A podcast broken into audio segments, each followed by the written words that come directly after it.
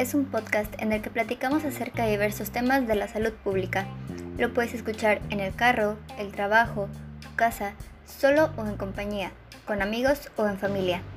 Enfocado en informar, prevenir y hacer de la salud una prioridad en nuestro público, de los estudiantes de medicina para el mundo.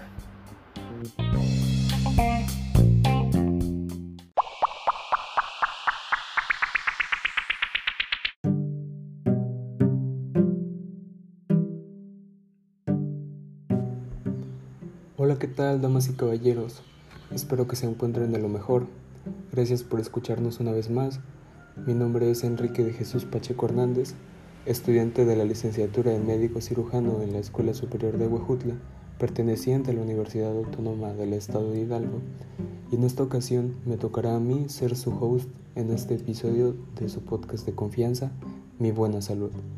Pónganse cómodos, vayan por un snack nutritivo bajo en carbohidratos y sales y acompáñenme en este nuevo episodio. Sin más preámbulos, comencemos.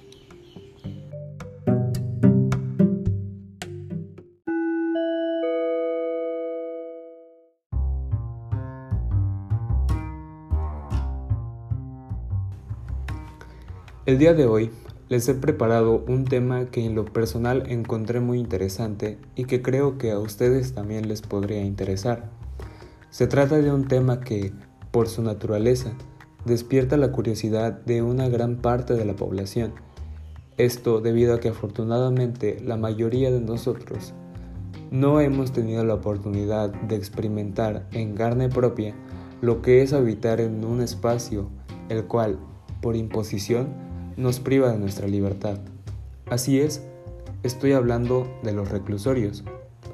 Y bueno, para comenzar, voy a hablarles un poco del trasfondo, para dar pues una pequeña introducción a este tema, para plantear el contexto y posteriormente entrar de lleno a lo que es la salud en los reclusorios.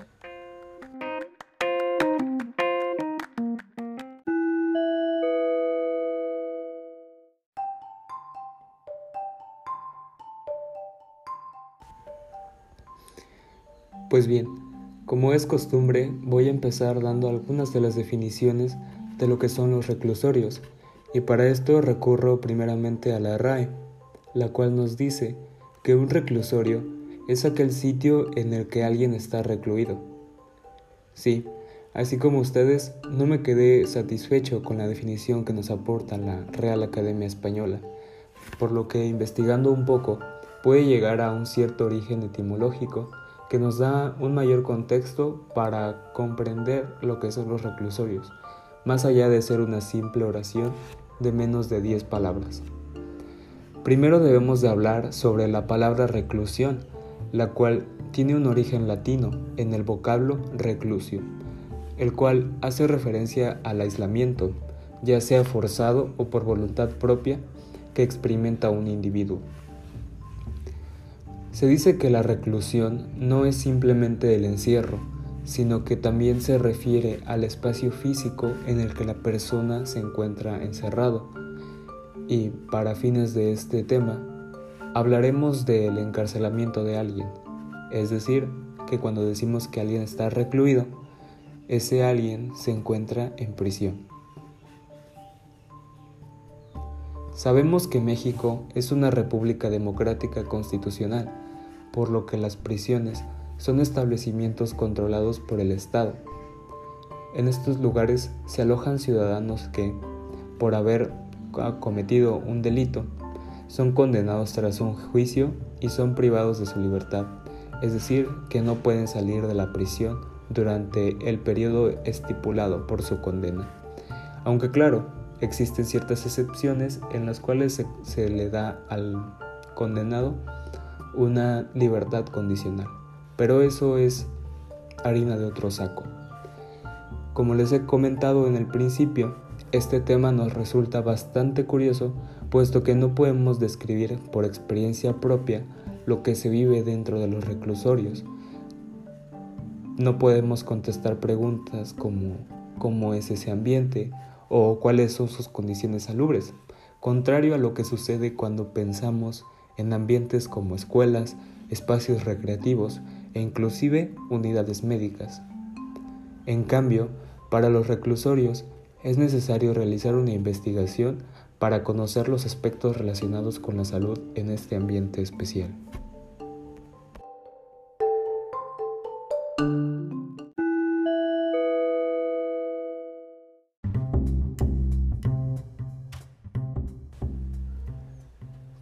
Sabemos, la salud es un derecho humano reconocido constitucionalmente a todas las personas que se encuentran en el territorio nacional, incluidas aquellas personas que se encuentran privadas de la libertad, por lo cual es una obligación que el Estado debe garantizar a fin del cumplimiento de los artículos primero, cuarto y 18 de la Constitución Política de los Estados Unidos Mexicanos. Este artículo cuarto institucional precisa que toda persona tiene derecho a la protección de la salud. Y bueno, no solamente los derechos de los internos se ven protegidos por este documento, la Carta Magna, sino que se ve fortalecido por textos incluidos en el artículo segundo de la Ley General de la Salud, en donde se establecen ciertas consideraciones en relación al sistema penitenciario, los cuales son garantizar el bienestar físico y mental para el desarrollo y ejercicio pleno de sus capacidades, garantizar también o implementar el mejoramiento de la calidad de vida humana, la protección y acrecentamiento de los valores que coadyuven a la creación, la conservación y el disfrute de la salud, contribuyendo así al desarrollo social. También se hace hincapié en la extensión de actitudes solidarias y responsables en la preservación, mejoramiento y restauración de la salud y asimismo el disfrute de servicios de salud, de asistencia social que satisfagan eficaz y oportunamente las necesidades de la población.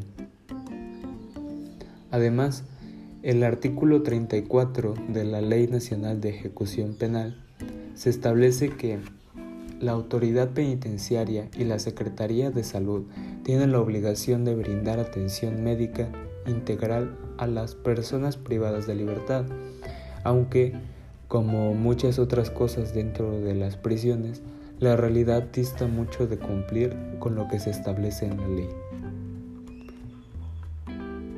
Y como si todo esto fuera poco, esta defensa de los derechos de los prisioneros escala hasta un ámbito internacional gracias a las reglas mínimas para el tratamiento de los reclusos de la ONU, lo cual también se conoce como las reglas Mandela, las cuales son la base a considerar dentro del sistema penitenciario, siendo de suma importancia su vigilancia con el fin de lograr su optimización.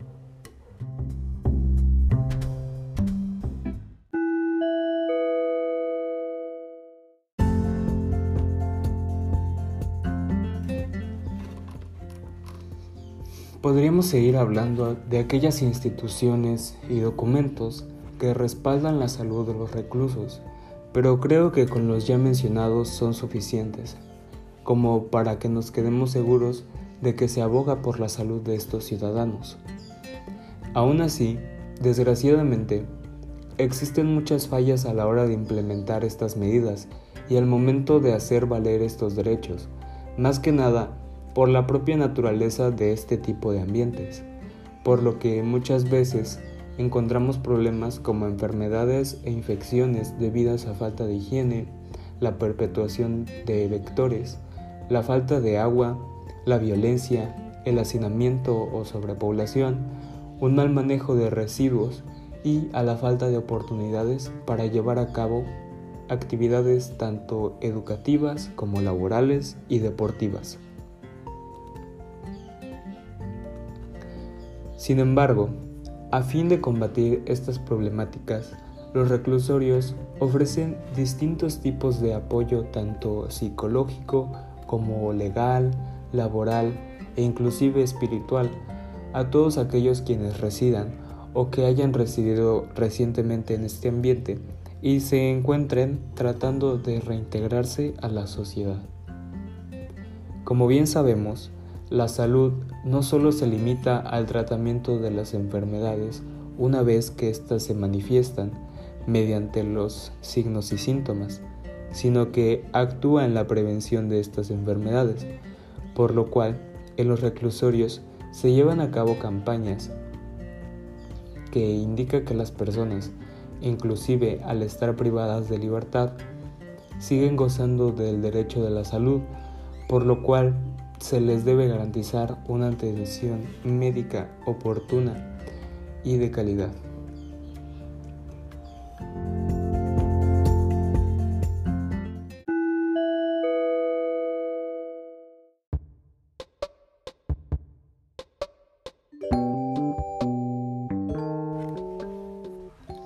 Para procurar la conservación de la salud o evitar la enfermedad de los reclusos, es importante que todo establecimiento penitenciario cuente al menos con los servicios de un médico calificado con ciertos conocimientos psiquiátricos y que exista un eficiente traslado de los enfermos en estados delicados o que necesitan de una atención especializada hacia otro tipo de establecimientos especiales o en su defecto a hospitales públicos, procurando en todo momento tanto la salud del recluso como del personal médico y de la sociedad, pues no es muy raro escuchar noticias sobre escapes de reclusos llevados a cabo durante su traslado o durante su intervención médica o su atención en unidades médicas, por lo cual no se debe de despegar el dedo del renglón en cuanto a la seguridad de los demás ciudadanos, ya sea el personal de salud o de los civiles en general.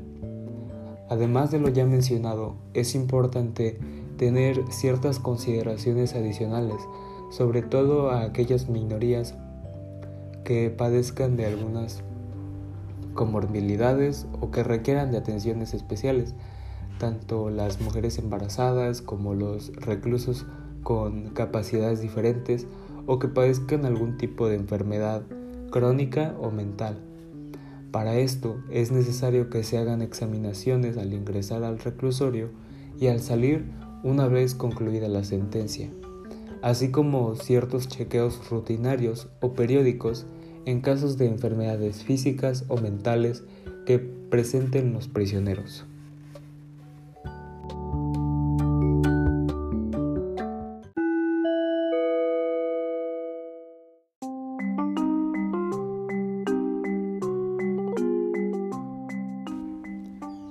Existen algunos puntos rescatables sobre las consideraciones de las minorías, como por ejemplo el hecho de que la Comisión Nacional de los Derechos Humanos privilegie la atención del personal femenino. También se tiene una consideración específica en materia de la salud mental, además de ciertas medidas en la prevención, el tratamiento y la atención del VIH y la farmacodependencia la prevención del suicidio y las lesiones autoinfligidas y además servicios de atención médica preventiva y atención pediátrica de los niños que acompañen a sus madres en el internamiento penitenciario. Otra de las obligaciones del médico es elaborar reportes a fin de llevar un registro y poder implementar medidas preventivas que sean eficaces y de esta forma procurar aún más la salud de estos ciudadanos.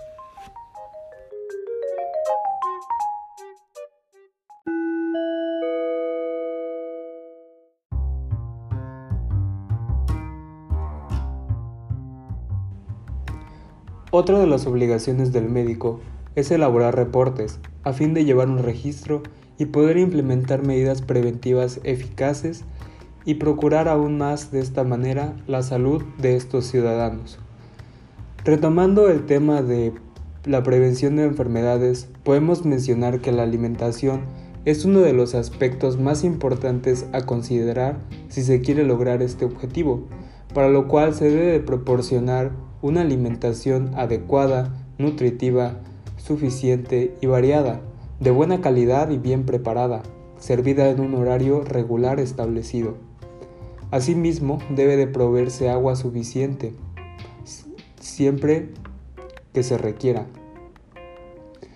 Otro punto que hay que mencionar y no por ser el último tiene que ser menos importante es el tema de la higiene y el manejo de las deposiciones. Muchas instituciones de esta, de esta clase cuentan con cubetas o baldes sanitarios en cada celda a todas horas. Estos deben de mantenerse tapados y deben cambiarse con regularidad, al menos una vez al día. Los desechos deben ser depositados en letrinas o fosas especiales, esto con el fin de evitar una de las más frecuentes enfermedades, es decir, la diarrea, la cual puede tener muchas causas, principalmente microorganismos que se transmiten por la vía fecal oral. Para prevenir esto último, deben implementarse medidas higiénicas tales como el clásico lavado de manos correcto, eh, esto entendiéndose como el lavado previo al consumo de alimentos y después de ir al baño, para lo cual se debe de proporcionar agua y jabón en cantidades suficientes. Además, se recomienda a los reclusos que puedan bañarse completamente a fin de prevenir toda clase de enfermedades.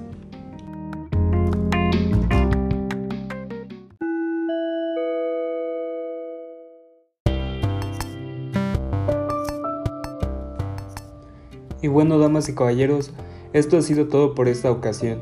Si es la primera vez que nos escuchan, les recomiendo que echen un vistazo a los demás episodios de este podcast y se queden al pendiente de nuevos episodios. Hablamos sobre todo tipo de temas relacionados con la salud pública. Hay muy buenas colaboraciones entre mis compañeros y entrevistas con invitados especiales. Espero que les haya gustado y hayan aprendido algo nuevo al igual que yo. Les agradezco su atención prestada y me despido. Yo soy Enrique Pacheco y esto fue Mi Buena Salud.